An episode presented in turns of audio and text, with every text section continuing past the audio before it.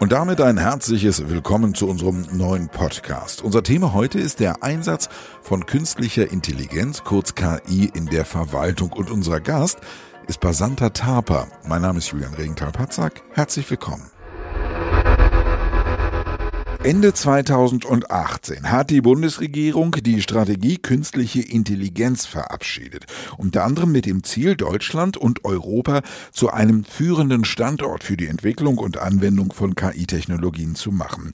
Ein Sektor, in dem KI dabei mehr und mehr Anwendung finden soll, ist die öffentliche Verwaltung. Routinearbeiten wie etwa Antragsprüfungen und Entscheidungen könnten zukünftig weitestgehend automatisiert erfolgen stellt sich die Frage, kann so ein Algorithmus menschliche Entscheidungen überhaupt ersetzen? Oder benötigt es weiterhin Verwaltungsmitarbeiter, die im Zweifel das letzte Wort haben? Hier im Kompetenzzentrum öffentliche IT, kurz ÖFIT am Fraunhofer Fokus, hat man dazu vier mögliche Zukunftsszenarien für die öffentliche Verwaltung des Jahres 2030 entworfen. Über die sprechen wollen wir jetzt ausführlich mit Prasanta Tapa. Er ist Verwaltungswissenschaftler und Mitverfasser der Exekutive KI 2030. Hallo und herzlich willkommen. Guten Tag. Und meine Kollegin Michaela Gliesitz stellt Ihnen Basanta Tapa erst einmal ausführlich vor. Basanta Tapa arbeitet als wissenschaftlicher Mitarbeiter am Kompetenzzentrum öffentliche IT ÖFIT am Fraunhofer Fokus zur Digitalisierung des öffentlichen Sektors. Er promoviert am DFG Graduiertenkolleg WIPCAT der Universität Potsdam zur datengesteuerten Verwaltung.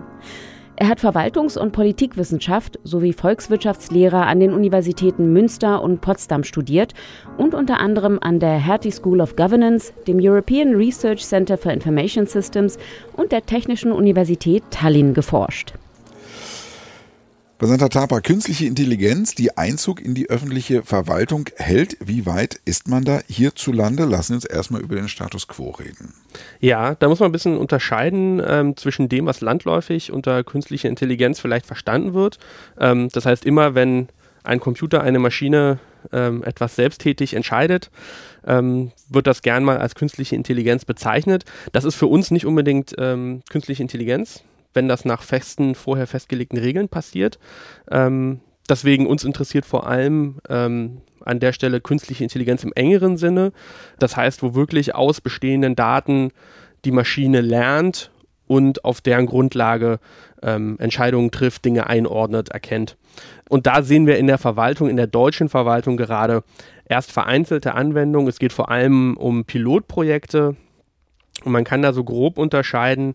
Wir haben Spracherkennung zum Teil, auch dieses Thema Chatbots, wo es dann vor allem um, ähm, um geschriebene Sprache geht. Also anstatt beim Bürgeramt anzurufen, ähm, geht dann da ein kleines Chatfenster auf der Internetseite auf und ich chatte dann nicht mit einem Menschen, sondern mit der Maschine und ähm, die antwortet dann mehr oder weniger intelligent auf meine Fragen und meine Anliegen. Das ist ein großer Bereich. Dann haben wir den Bereich ähm, Bilderkennung, Gesichtserkennung auch gerade ähm, im Sicherheitsbereich mit Überwachungskameras. Es gibt zum Beispiel im Berliner Südkreuz ähm, das eigentlich sehr bekannte Testprojekt, äh, wo man durch einen bestimmten Eingang des äh, Bahnhofs geht, man dann ähm, das Gesicht aufgenommen wird und er versucht zu erkennen, ist das ein gesuchter Verbrecher oder nicht.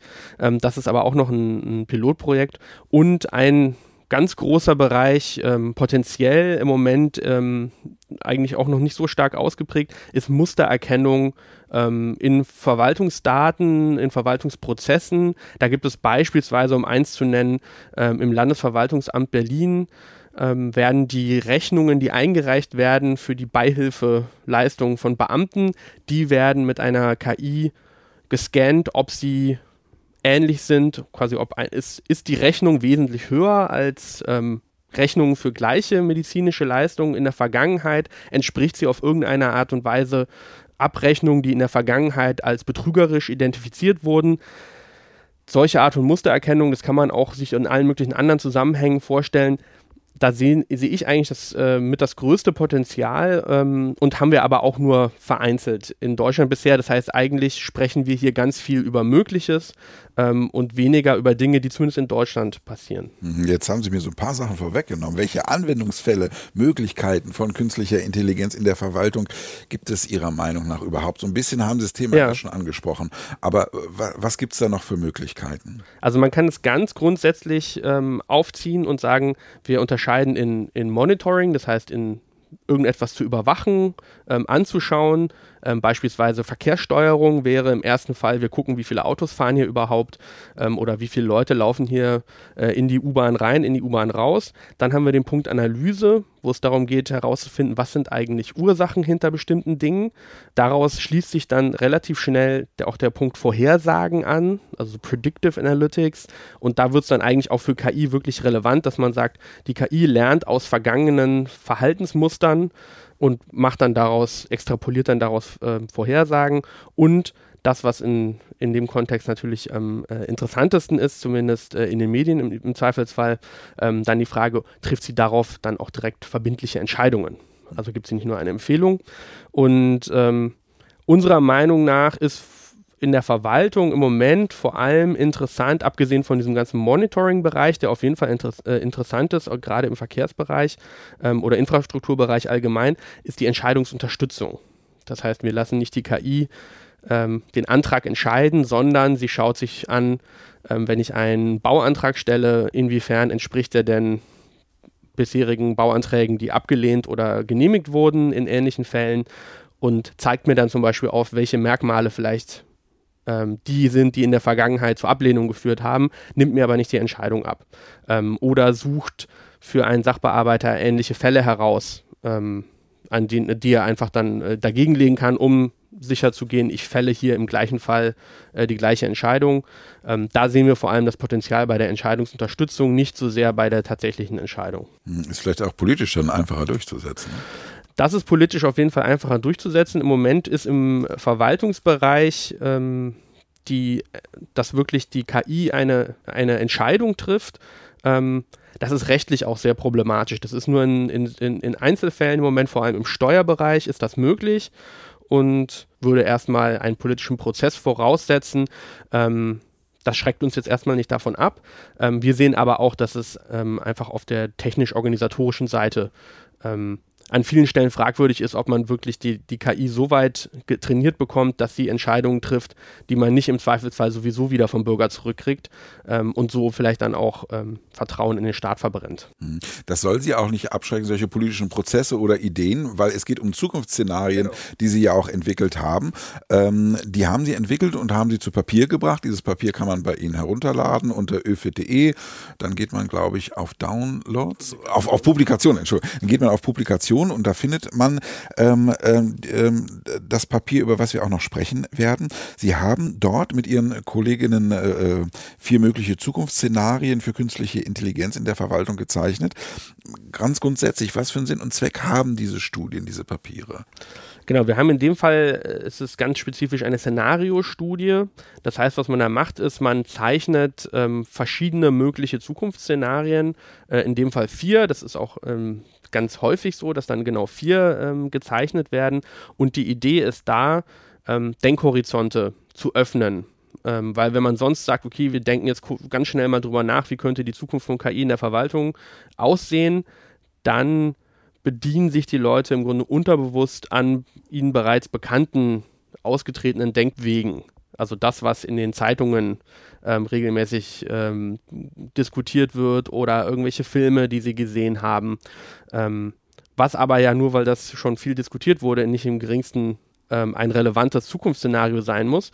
Und diese Szenariomethode ähm, ist eine Mischung aus ähm, wissenschaftlich systematischem Herangehen und kreativem Herangehen und versucht genau das äh, mit diesem systematischen Herangehen ähm, verschiedene mögliche Konstellationen durchzuspielen, die im besten Fall auch unerwartet sind. Und die dann auch plausibel zu machen, sodass man sagt, das kann ich mir vorstellen, auch wenn ich da vorher gar nicht dran gedacht habe. Ähm, und somit wirklich zu sagen, ist, wir können in ganz viele verschiedene Richtungen gehen und ähm, nicht nur die, die in der Zeitung vielleicht schon durchgekaut wurde. Ähm, und teilweise ähm, können solche Szenariostudien dann auch ähm, Stellschrauben, auch politische Stellschrauben identifizieren, wo man sagen kann, naja, wenn wir jetzt politisch so und so regulieren, dann kommen wir vielleicht eher in Szenario 3 oder in Szenario 2. Ähm, das ist aber nicht, nicht die Kernfunktion, sondern es geht wirklich darum, Vorstellungsräume ähm, aufzubrechen. Und über genau diese Vorstellungsräume wollen wir jetzt mal sprechen, über diese einzelnen Szenarien. Wir sprechen über das erste Szenario, was Sie entwickelt haben, ähm, die fabelhafte Welt der künstlichen Intelligenz. Erzählen Sie es. Wie sieht's aus? Ja, die fabelhafte Welt der KI ist, ähm, ist, ist ein Serviceparadies ähm, für die Bürger. Die ähm, öffentliche Verwaltung funktioniert sehr komfortabel dank künstlicher Intelligenz. Ähm, und deswegen sind die Bürger auch sehr zufrieden damit, insgesamt sehr zufrieden mit der öffentlichen Verwaltung, weil es einfach ein ähm, sehr hohes Komfortniveau ähm, gibt. Und was vielleicht spezifisch ist an, an diesem Szenario im Vergleich zu anderen, ist, dass ähm, hier auch sehr früh richtige Weichen gestellt wurden. Das heißt, man hat, es gibt das schöne Beispiel mit Finde Fifi, ähm, die erste große Anwendung äh, auf KI basierend der öffentlichen Verwaltung, die verlorene Haustiere wiederfindet ähm, was natürlich die Bevölkerung begeistert hat. Ähm, ein besseres Thema hätte man sich an der Stelle nicht aussuchen können. Funktioniert wie? Ähm, Finde Fifi sucht im Grunde die bestehen, also ne, Überwachungskameras, ähm, Instagram-Feeds und so weiter durch. Vielleicht hat, der, hat das Tier sogar ähm, irgendeine Form von GPS-Tracker oder so. Ähm, sammelt verschiedene Daten zusammen, um dieses Tier ausfindig zu machen. Ähm, vielleicht hat auch jemand im Internet geschrieben, hallo hier, ich habe eine Katze gesehen, gehört die jemanden, sucht alle diese Schnipsel zusammen und findet so Fifi ähm, sicher wieder, führt ihn mit seinem liebenden Besitzer zusammen. Die Begeisterung für künstliche Intelligenz in der Verwaltung ist sofort viel höher. Ähm, und man ist dann eher bereit, auch andere Dinge, denen die Bürger vielleicht vorher skeptisch gegenübergestanden hätten, zu akzeptieren. Ähm, das ist die, die fabelhafte Welt der KI. Da sind natürlich noch andere Elemente ähm, drin, aber das ist so der, der Kern dieses Szenarios. In einem, diesem zweiten, in einem zweiten Szenario sprechen Sie davon, dass gesellschaftliche Entwicklungen die Verbreitung von KI in der Verwaltung zwingend erforderlich machen könnten. Welche Entwicklungen wären denn das, die sowas erzwingen würden? Ja, in, die, in diesem Szenario standen wir ein bisschen vor der äh, kreativen Herausforderung, ähm, etwas zu plausibel zu machen, dass KI in schlechter Qualität eingesetzt wird, die Leute es aber trotzdem akzeptieren. Und da war für uns die naheliegendste Erklärung, es gibt irgendwie sowas wie eine Wirtschaftskrise, die Staatskassen sind leer und anhand dieser äh, leeren Staatskassen nicht die staatlichen Leistungen zurückfahren zu müssen, versucht man die öffentliche Verwaltung effizienter zu machen ähm, durch den massenhaften Einsatz von künstlicher Intelligenz und dann aber, weil die Staatskassen leer sind, kann man jetzt auch nicht die künstliche Intelligenz ganz großartig auf den Einsatz anpassen lassen, Qualität sichern und so weiter, sondern wir haben es bezeichnet als man kauft KI von der Stange, ähm, schaltet sie an und schmeißt die Daten rein und guckt, was rauskommt. Und es kommen natürlich sehr viele Fehler auch einfach dabei heraus. Haben Sie ein paar erschreckende Beispiele? Ähm, naja, das, wir haben in einem der, der, der Vignetten, die wir begleitend äh, dazu geschrieben haben, ähm, haben wir ähm, zum Beispiel Wohngeldanträge, die falsch entschieden werden. So. Wo, man wo, wo der Bürger eigentlich berechtigt ist, aber der Antrag erstmal abgelehnt wird, dann muss man wieder den großen roten Einspruchsknopf drücken und melden, so ja, aber ich glaube, das ist falsch. Äh, wir haben das auch so gedreht, die Bürger sind das gewohnt. Man ist das durchaus gewohnt, das also überrascht einen nicht. Ähm, und viele nehmen das halt auch hin, weil die Alternative ist, ich kriege gar kein Wohngeld mehr, dann muss ich doch lieber ab und zu mal den ähm, Widerspruchsknopf, beziehungsweise hier ist ein Fehler vorgekommen und bitte korrigieren Knopf drücken, ähm, wenn es dann doch in den meisten Fällen richtig ist und ich nicht die Leistung gekürzt bekomme. Drittes Szenario nennt sich Staats-KI. Ähm, ist das die, die Art Idealvorstellung der KI-Zukunft oder was gibt es dafür? Ja, ob das eine Idealvorstellung abhängt natürlich äh, ist, hängt natürlich vom, der, vom Betrachter ab. Ähm, wir haben grundsätzlich uns als Ziel gesetzt, bei diesen Szenarien, die alle positiv zu drehen. Ähm, das heißt, alle Szenarien oder jeder Autor des, äh, des, des Szenarios äh, war versucht, das Szenario irgendwie attraktiv zu machen. Es sollte eine Welt sein, wo man, wo man drin leben möchte. Ähm, ist natürlich schwer bei dem Szenario vorher. Wirtschaftskrise, jetzt, ähm, da lassen sich auch mit äh, mit viel erzählen lässt sich das nicht unbedingt ähm, attraktiver schreiben, aber man kann innerhalb dieser Vor Voraussetzungen das Ganze versuchen attraktiv zu machen. Ähm, und ja, das Staats-KI-Szenario ähm, ist ein sehr staatszentriert angelegtes. Das heißt, der Staat übernimmt hier eine sehr aktive Rolle in der, in der KI-Entwicklung. Ähm, der Staat hat sehr weit, äh, weitreichenden Zugriff auf Daten, schützt aber auf anderer Seite ähm, die Daten seiner Bürger sehr streng ähm, vor der Privatwirtschaft.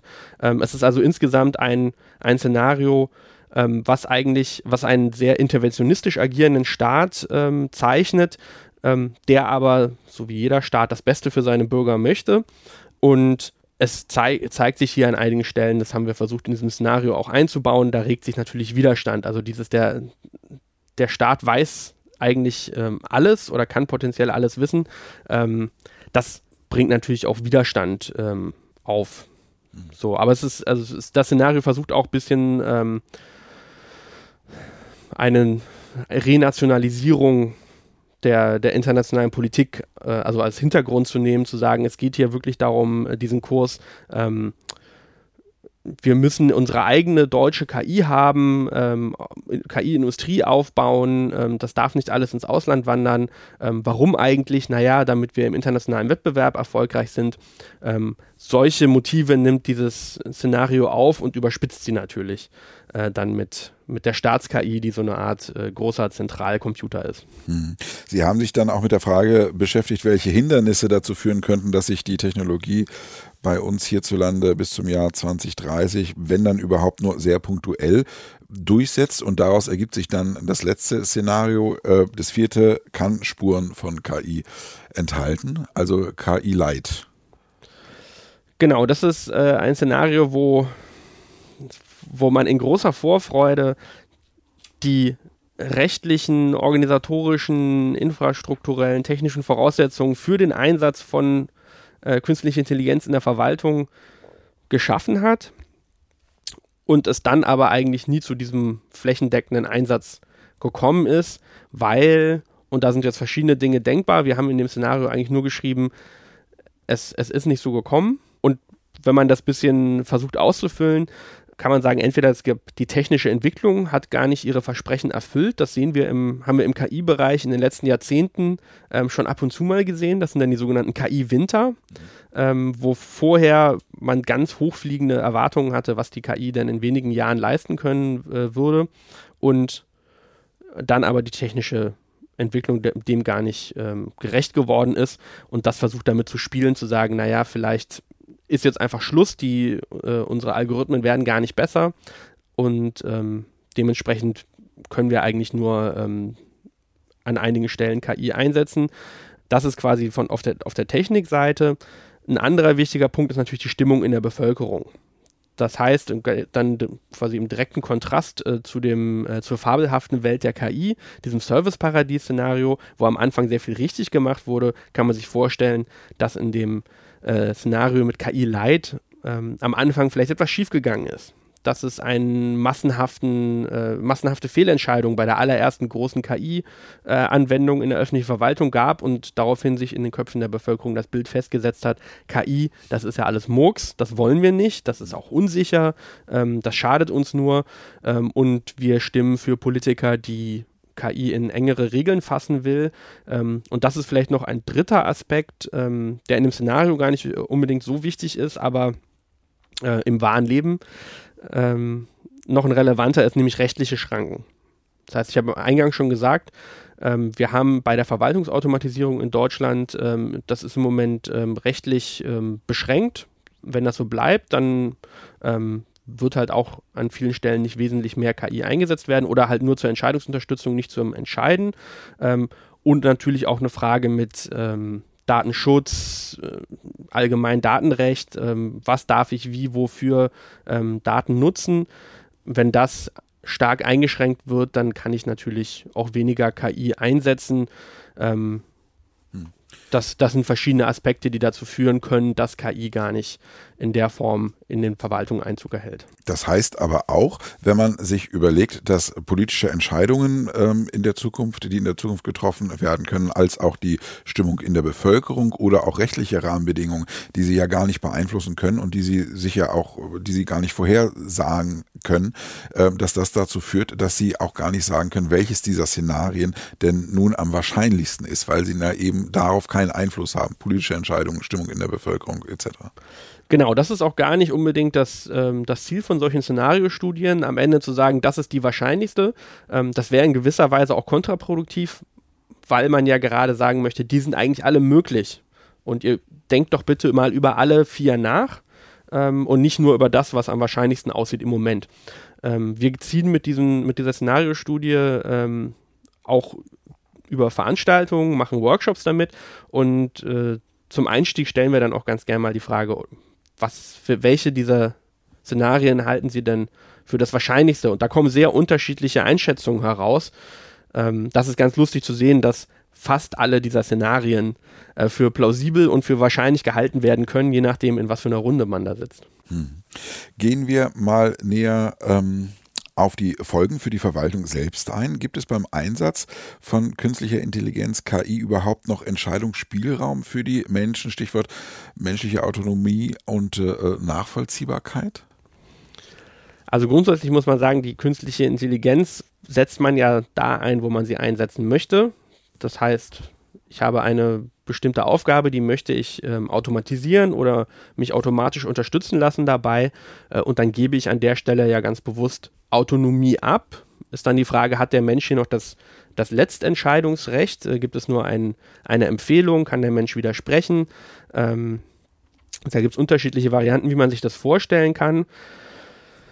In solchen Fällen würde man im erst, auf den ersten Blick sagen, ähm, ist die Autonomie nicht eingeschränkt. Da ist es im Moment für uns ein interessantes Forschungsthema, sich anzuschauen, auch wenn ich eine nur eine KI-Empfehlung dann nochmal einem Sachbearbeiter zur Überprüfung vorlege, wird er denn tatsächlich davon abweichen? Es gibt in, äh, in, in, anderen Ländern, in denen zum Teil schon mit, äh, mit solchen Systemen gearbeitet wird, gibt es ähm, kleinere Erhebungen, wo sich bisher abzeichnet, dass eigentlich in sehr wenigen Fällen die Menschen von der Empfehlung der Maschine abweichen. Das heißt, entweder ist die Maschine sehr gut, das kann sein, oder wir müssen auch schauen, dass wir die Mitarbeiter genau für diese Kontrollfunktion ähm, befähigen. Das heißt, sowohl ihnen Fertigkeiten beibringen, ähm, dass sie ein gewisses Grundverständnis haben, wie funktionieren diese Algorithmen, diese, diese künstliche Intelligenzen, was kann da eigentlich schiefgehen, äh, um dann besser einschätzen zu können, jetzt, ich sehe hier gerade einen Fall, der ist vielleicht nicht, äh, nicht ganz richtig und im Kopf dann eine Theorie sich zusammenbauen zu können, was könnte denn da schiefgegangen sein, da kann man dann als Mitarbeiter mit äh, breiterer Brust sagen, okay, ähm, da drücke ich jetzt auf den Nachbessern-Knopf. Das heißt auch, dass das, dass das Berufsbild des Verwaltungsmitarbeiters sich ja dann eigentlich komplett ändert in jedem dieser Szenarien. Ähm, genau, in den, in den Szenarien sehen die Berufsbilder der, der Mitarbeiter ähm, zum Teil sehr unterschiedlich aus. Und ähm, was, was wir sehen, ist zum Teil haben wir genau diese, haben wir die Mitarbeiter genau auf diese Funktion reduziert, dass wir sagen, naja, die ähm, die Menschen haften, deswegen muss da immer ein Mensch am Ende auf den OK-Knopf drücken. Ähm, wir haben aber auch in anderen Szenarien ähm, die Menschen von Routineaufgaben abgezogen, mehr oder weniger, ähm, beschäftigen sich nur noch mit den ähm, komplexeren Fällen und vor allem mit der Arbeit am Menschen. Das heißt, der, der, der Bürgerkontakt, ähm, die intensive Beratung, solche Dinge, was dann vielleicht ein, ein, anderes Berufsbild ist als das des Sachbearbeiters. Klassisch in der Verwaltung das sehen wir und ähm, ja, auch dann solche Entscheid Verwaltungsentscheidungen auch wieder plausibel zu machen. Das ist dann vielleicht auch dieser Punkt Nachvollziehbarkeit, ähm, zu sagen, der, äh, wenn die KI etwas entscheidet oder ja, wenn die KI etwas entscheidet, dann muss der, muss der Bürger ja verstehen können, wie ist diese Entscheidung zustande gekommen. Ja, das ist so man möchte ja nicht den Eindruck einer Willkürherrschaft haben, die Maschine entscheidet mal so oder entscheidet mal so, sondern der, man möchte, dass der Bürger am Ende sagt, so ja, das ist, äh, das ist richtig, das hätte ich vielleicht auch so entschieden. Ähm, und dazu muss man aber nachvollziehen können, woran lag es denn jetzt? Ähm, und das ist bei wirklichen künstlichen Intelligenzen die auf, auf Daten lernen, ähm, ist das im Moment eine große Herausforderung. Ähm, da ist die, die Forschung auch sehr stark mit beschäftigt, wie kann solche Explainable AI funktionieren, weil wir das im Verwaltungskontext vor allem ähm, brauchen. Man kann sich zum Teil vorstellen, dass man sowas macht wie Es muss nicht unbedingt eine vollständige Nachvollziehbarkeit äh, geben. Es kann auch so etwas geben wie Counterfactuals. Ähm, das heißt, man, ähm, man erklärt nicht, wie genau bin ich zu der Entscheidung gekommen, sondern wie hätte denn dein Antrag zum Beispiel anders aussehen müssen, ähm, um genehmigt zu werden. Was wäre quasi die kleinste Veränderung an diesem Antrag, die dazu führt, dass er genehmigt äh, würde. Sowas äh, ist in der Diskussion. Oder auch einfach Vorschläge, dass man sagt, wir wir ziehen die, die KI-Entscheidung ein bisschen vor und sagen, ähm, es ist dann die nullte Instanz. Das heißt, ähm, geht ja dann blitzschnell. Ich stelle meinen Antrag zum Beispiel ähm, und die KI sagt dann innerhalb von einer Sekunde genehmigt oder nicht genehmigt. Und wenn ich mit dem Ausgang dieser Entscheidung zufrieden bin oder mir denke, na gut, das war jetzt ein Versuch wert, aber bei einem Menschen kommt es wahrscheinlich auch nicht durch, ähm, dann bin ich an dem Punkt fertig. Oder wenn ich sage, nee, ich glaube, die KI hat da falsch entschieden, dann gehe ich quasi überhaupt erst zum Menschen damit.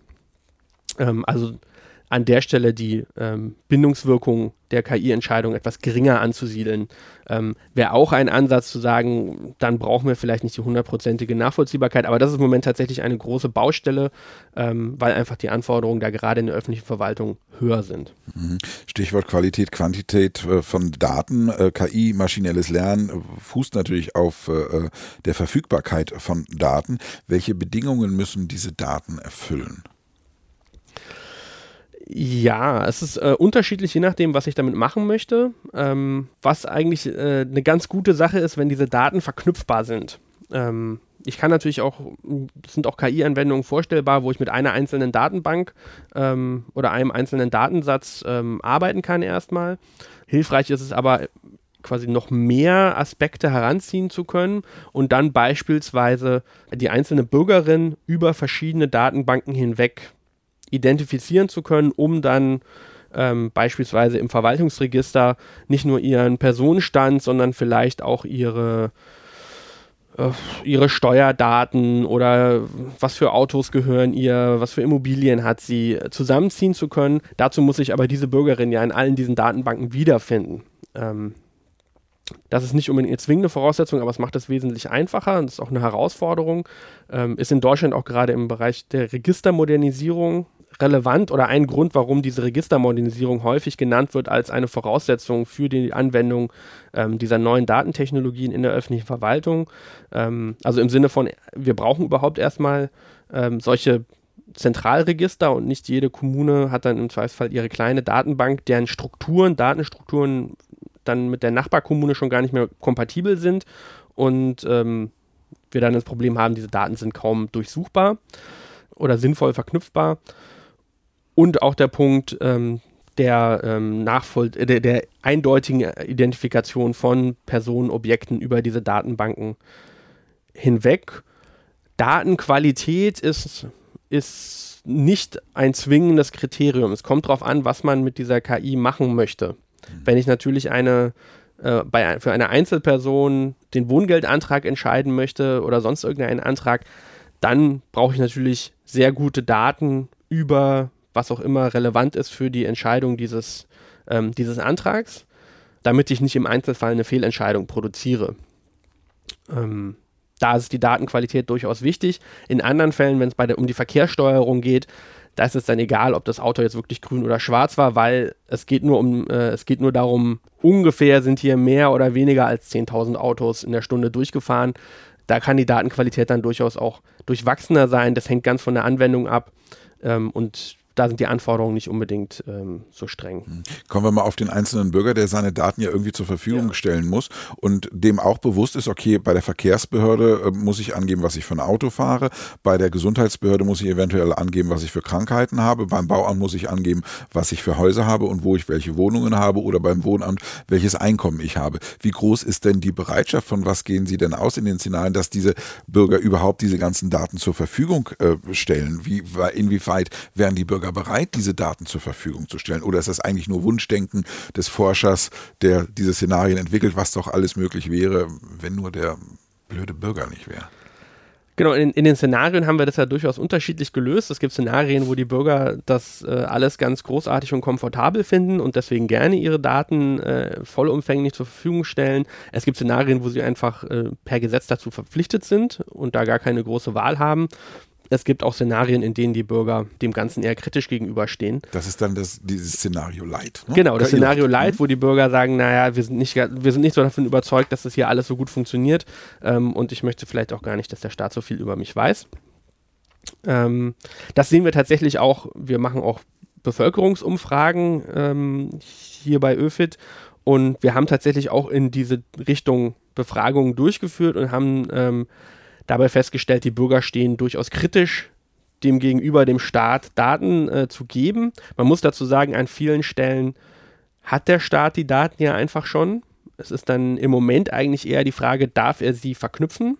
Ähm, also ja, es liegen mir dann irgendwelche Gesundheitsdaten im Krankenversicherungswesen vor und es liegen vielleicht irgendwelche ähm, Autobesitzdaten im Kraftfahrzeugsamt oder sowas vor, aber darf ich diese Daten eigentlich zusammenführen? Ähm, das, ist dann, das ist dann eine Frage, aber die, der Staat weiß das eigentlich schon. Was ja nichts daran ändert, der, nur weil der Staat das bereits weiß und auch wissen darf, ähm, kann der Bürger ja trotzdem sagen, ich finde das aber unangenehm den Danken, äh, Gedanken daran, ähm, dass der Staat das alles weiß. Ähm, ich fühle mich damit nicht wohl. Und ähm, meine, meine These ist an der Stelle, wenn der Bürger einen Vorteil für sich sieht, dass es beispielsweise einfach komfortabler wird oder er halt nicht einen 40-seitigen Antrag stellen muss, sondern das Ganze von alleine passiert, weil die Daten, die bereits vorliegen, automatisch ausgewertet werden, dann wird er da wen wesentlich weniger kritisch gegenüberstehen. Das heißt, es geht ganz viel darum, Vertrauen aufzubauen ähm, und Vorteile aufzuzeigen. Wir haben ja auch ähm, manchmal in so Design Thinking-Prozessen Menschen auf der Straße gefragt, ähm, wo man das dann auch auch merkt, je nachdem, wie man, welche Frage man vorher stellt, ob man eher auf was könnte der Staat denn für böse Absichten haben äh, mit diesen Daten oder man spricht in der Frage vorher über ähm, was kann das für Vorteile für den Bürger haben, je nachdem fällt dann auch die, die Antwort aus. Das heißt, das ist gar nicht so fest, glaube ich, in den Köpfen der Menschen, sondern man muss, ähm, man muss die entsprechenden Anreize schaffen. Das sehen wir ja auch bei den äh, großen privatwirtschaftlichen äh, Digitalangeboten. Allein die, was die Firma Apple über mich weiß. Muss, genau. Ne? Oder, oder Amazon, wenn ich Oder mein, Facebook oder Google, einfach ja, weil die, genau, aber genau. die bieten einen guten Service und dann ist das vielleicht, ähm, sehe ich das gar nicht mehr so kritisch. Ich würde immer noch sagen, der Staat muss dann äh, trotzdem sehr, ähm, sehr gut mit diesen Daten umgehen.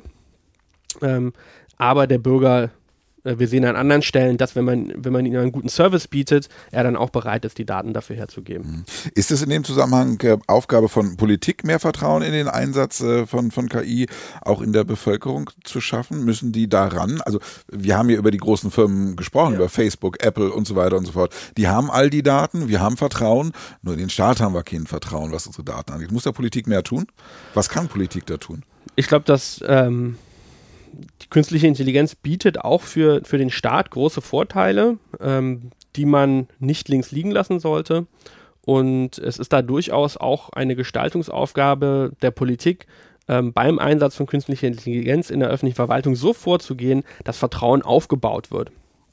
Ähm, da ist eine ganz, ganz einfache Sache zu sagen, im ersten Schritt, die ersten Anwendungen, die wir mit künstlicher Intelligenz umsetzen, sollten Dinge sein, die das Leben der Menschen besser machen, die ihnen es komfortabler machen, die äh, Leistungen bringen und halt nicht Strafsysteme. Ja, also das kann man sich auch gut vorstellen, dass da ähm, die Überwachungskamera automatisch ähm, erfasst, wer falsch parkt oder sowas. Das sind aber wahrscheinlich keine Anwendungen, mit denen man die Herzen und Köpfe der Menschen äh, sofort für diese Technologie gewinnt. Ein weiterer Punkt ist, ähm, das Ganze transparent und nach, nachvollziehbar zu gestalten. Ähm, also nicht zu sagen, hier kommt jetzt die KI, ihr versteht nicht, wie sie funktioniert, ihr versteht nicht, auf welcher Grundlage sie entscheidet, die hat jetzt aber Macht über euch, sondern ganz klar zu sagen, okay, das sind die fünf Sachen, die sie sich anschaut, ähm, das sind die alten Fälle, mit denen, äh, mit denen sie es vergleicht, sodass es für die Menschen so nachvollziehbar wie möglich ist und sie darüber Vertrauen aufbauen können. Wie optimistisch sind Sie da? Dass ähm, das genau der Weg sein wird oder auch schon ist? in Deutschland, äh, mein Eindruck ist, es, ähm, es passiert sehr viel durcheinander. Also es gibt nicht die große KI in der Verwaltung, Strategie und vor allem nicht bei dem Punkt, welche Projekte aufgesetzt werden, sondern das sind dann einfach einzelne Behörden, die das ausprobieren.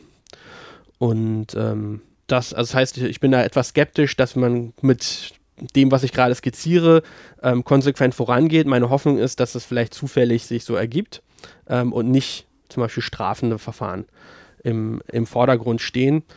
Genau, oder zum Beispiel ist auch ein, äh, für mich ein wichtiger Punkt ähm, zu sagen, wir haben, wir machen Angebote, bei denen die Bürger die Wahlfreiheit haben. Möchte ich jetzt, dass das die KI entscheidet und dann kriege ich mhm. beispielsweise die Entscheidung halt nicht erst nach drei Monaten, sondern sofort. Und sie ist vielleicht sogar günstiger, ähm, weil da ähm, weniger Personenstunden reingehen. Ähm, oder möchte ich, dass das ein Mensch entscheidet und es bleibt dann alles wie bisher. Aber halt am Anfang zu sagen, hey, ihr könnt euch das aussuchen. Ähm, und dann muss man aber halt überzeugen. Ja, dann muss der, muss der Service gut sein, dann muss die KI möglichst wenig Fehler machen, muss sie tatsächlich schneller sein äh, und vielleicht auch günstiger, ähm, dass, die, dass man seiner Nachbarin dann erzählt, so Mensch, ich habe das jetzt, ich habe mich für die KI entschieden und es war total super, probier das doch auch mal aus. Ähm, ich glaube, das ähm, ist an der Stelle ein besserer Weg, als dann zu sagen, wir machen das ab morgen verpflichtend ähm, und dann fühlen sich die Menschen, die vielleicht nicht so viel Vertrauen zur künstlichen Intelligenz haben, an der Stelle äh, bevormundet. Und das äh, sollte ja nicht das Ziel sein, sondern die Qualität der öffentlichen Verwaltung zu verbessern. Das ist ein sehr schönes Schlusswort gewesen. Über den Einsatz von künstlicher Intelligenz in der Verwaltung haben wir mit Basanta Tapa gesprochen. Er ist Verwaltungswissenschaftler am Kompetenzzentrum öffentliche IT hier am Fraunhofer Fokus, kurz ÖFIT. Wer sich intensiver mit dem Thema beschäftigen möchte, ich habe es gesagt, der findet weitere Informationen und ein Papier auf der Internetseite öfit.de, ÖFIT mit OE. Und äh, das Papier heißt Exekutive KI 2030, ist als PDF äh, zum Herunterladen, steht das dort zur Verfügung. Ganz, ganz herzlichen Dank für das Gespräch. Ich danke auch.